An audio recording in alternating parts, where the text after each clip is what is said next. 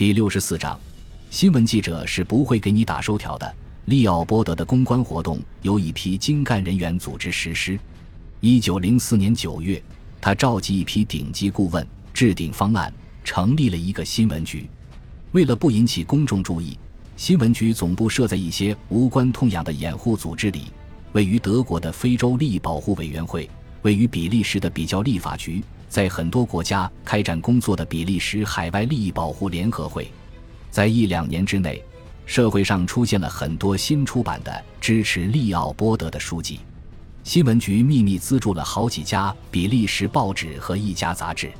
这家杂志位于爱丁堡，名为《新非洲》。刚果自由邦真相，利奥波德仿照莫雷尔，找人撰写了二十多本阐述时事或政治见解的小册子。为他负责英国宣传工作的迪米特里厄斯 ·C· 布尔杰写了一本名为《刚果邦不是一个奴隶制国家》的辩解色彩过于明显的小册子。另一本名为《关于刚果的争议》，说一说刚果改革联合会议务秘书莫雷尔先生使用的那些存在争议的方法。小册子的作者是詹姆斯·哈里森中校，据说该作者是具有绝对独立之思想的乡绅、户外运动爱好者、旅行者，伦敦社交和政治圈子里的知名人士。哈里森作为刚果专家的主要原因是，他曾在刚果长途跋涉猎杀过大动物，在那次长途打猎的过程中，他发现当地人喜气洋洋、心满意足。然而，新闻局的主要工作都是秘密进行的，新闻局的代理人暗中给欧洲各地的编辑、记者塞钱。一九零七年，伦敦《泰晤士报》和德国《科隆日报》的通讯员都从中渔利。维也纳一家重要报纸的两名编辑收到的金额相当于今天的七万英镑。在意大利，前文提出决斗的那位领事伊莱亚给这两家报纸塞了不少钱。通过其他渠道发表了一些歌颂文章，找人撰写了一本支持利奥波德的小册子和书，至少打点了一个立法委员。晚邮报不但没有接受他的贿赂，还针对此事进行了调查。新闻局将相当一部分精力投向德国。当时的德国在非洲的势力相当大，这个国家让他们很是头疼，因为德皇威廉二世很讨厌利奥波德。有一次。他称利奥波德是撒旦与财富之神的合体。新闻局照例在德国也安排了一系列支持利奥波德的演讲，分发了一些小册子。不过这仅仅是开始。路德维希·冯斯托伊布这位担任比利时驻慕尼黑荣誉领事的银行家，在德国充当了利奥波德的推销员的角色。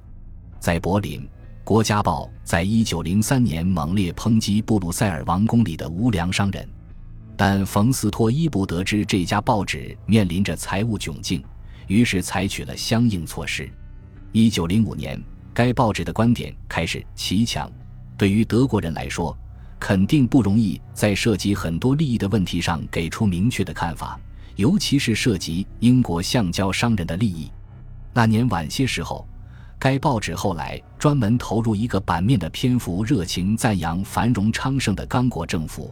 说是一小撮外国商人和传教士散布一些荒诞传闻和挑拨仇恨的不实消息，无耻的重伤刚果政府。一九零六年，该报纸干脆开始刊登利奥波德颁布的法令。一九零七年，该报编辑获得了国王颁发的奖章。细心的读者会发现，另外一些德国报纸的立场也发生了类似的不可思议的转变，例如《慕尼黑大众报》。曾一度坚定地反对利奥波德的统治，突然开始刊登来自最权威人士、刚果人士或专业人士的支持利奥波德治下刚果的新闻。这家报纸驻布鲁塞尔的通讯员没有接受贿赂，发回很多严厉批评刚果政府的报道。其中的一篇长文显然没有经过总编审查就发表在报纸上。在接下来一期报纸上，开篇处的编者按说。对刚果情况显然更为了解的另一位权威人士与上一期看法相左，给本报发来了下面这篇报道。贿赂的去向一般很难调查，不过因为一连串很有意思的事情，我们得以知道利奥波德德国贿赂事件的一些内幕。贿赂行为的曝光让新闻局的影响力大打折扣。一九零八年，利奥波德叫停了德国的媒体贿赂方案，但是身在慕尼黑的可怜的冯斯托伊布没有领会其中的含义，或者不甘心立刻将这份有意思的工作停下来，还照旧支付汇金。可是后来因为无法报销而气恼不已，于是他开始用谄媚、抱怨的信件连番轰炸布鲁塞尔的官员。而这些信件后来居然逃过了被销毁的命运，五十多年后被人从档案中发现。在这些信件中，冯斯托伊布向级别很高的官员一五一十地描述了他的工作。所有殖民专家都认为，德国政府的好感主要是由于我的多方奔走。他在写给比利时外交部部长的信中说，在重要时刻放弃这面旗帜，将阵地拱手让给敌人，对我来说和犯罪无异。一月一日和四月一日，我照例将所有该支付的款项都支付了。现希望至少能把我支出的款项报销。后来，空前绝望的他列出了他给媒体喉舌支付的款项，解释了他为什么没有提交证明这些支出的收据。向我布置任务时，M. 里波茨曾告诉我，记者和作家是不会给你打收条的，就不要张口要了。虽然国王想方设法去压制。四面八方的批评声还是如潮水般涌来。正当刚果改革运动在英格兰进行的如火如荼之际，莫雷尔将目标锁定为美国。这个国家，莫雷尔曾告诉所有志同道合的美国人，在终结利奥波德血腥统治方面应承担特殊的责任，因为他是第一个承认刚果的国家。一九零四年九月。在一些曾经谴责利奥波德统治的美国赴刚果传教士的邀请下，莫雷尔横渡大西洋前往美国。在纽约上岸不久，西奥多·罗斯福总统就在白宫接待了他。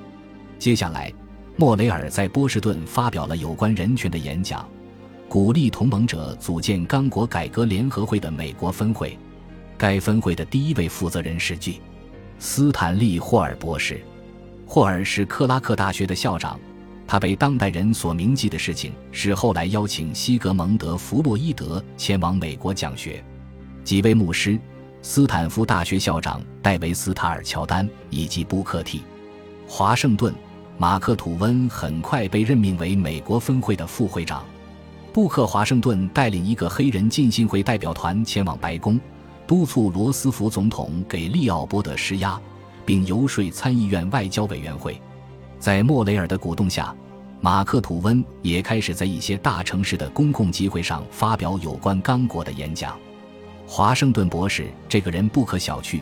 利奥波德在美国的一个代理人在给国王的信中说：“利奥波德先许诺为布克·华盛顿提供免费前往刚果的旅行机会，没有奏效后，又提供了往返比利时的全额免费旅行。”但仍然没有让华盛顿不参与这件事。马克·吐温在纽约见到莫雷尔之后，为对方深深打动，三次前往首都进行游说活动。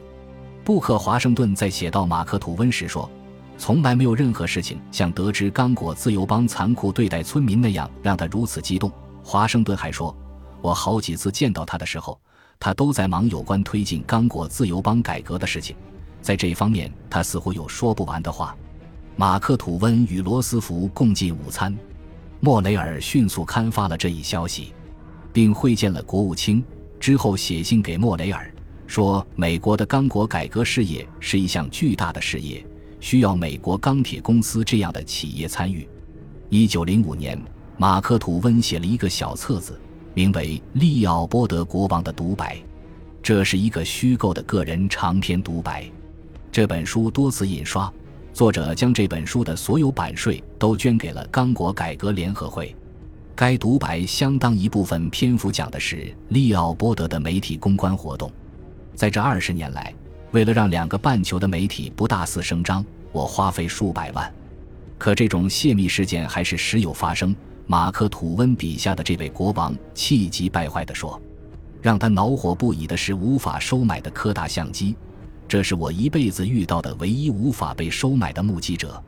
在马克·吐温的小册子里，利奥波德指名道姓地指责威廉·谢泼德，谴责这位黑人是爱管闲事的传教士间谍。虽然这本小册子的文笔是非常粗线条的，根本算不上是马克·吐温的最佳作品，但这本利奥波德国王的独白让王室宣传机器迅速推出了一本匿名作者的长达四十七页的小册子，名为《回复马克·吐温》。就像在英国采用的办法一样，莫雷尔娴熟地针对不同的美国支持者群体提供了不同的信息。他的大多数支持者是像马克·吐温这样的进步知识分子，不过为促进正义事业，他也愿意与狼共舞。他巧妙地利用了参议员约翰·泰勒·摩根，就是那位二十年前促使美国承认刚果的前南方军队将领。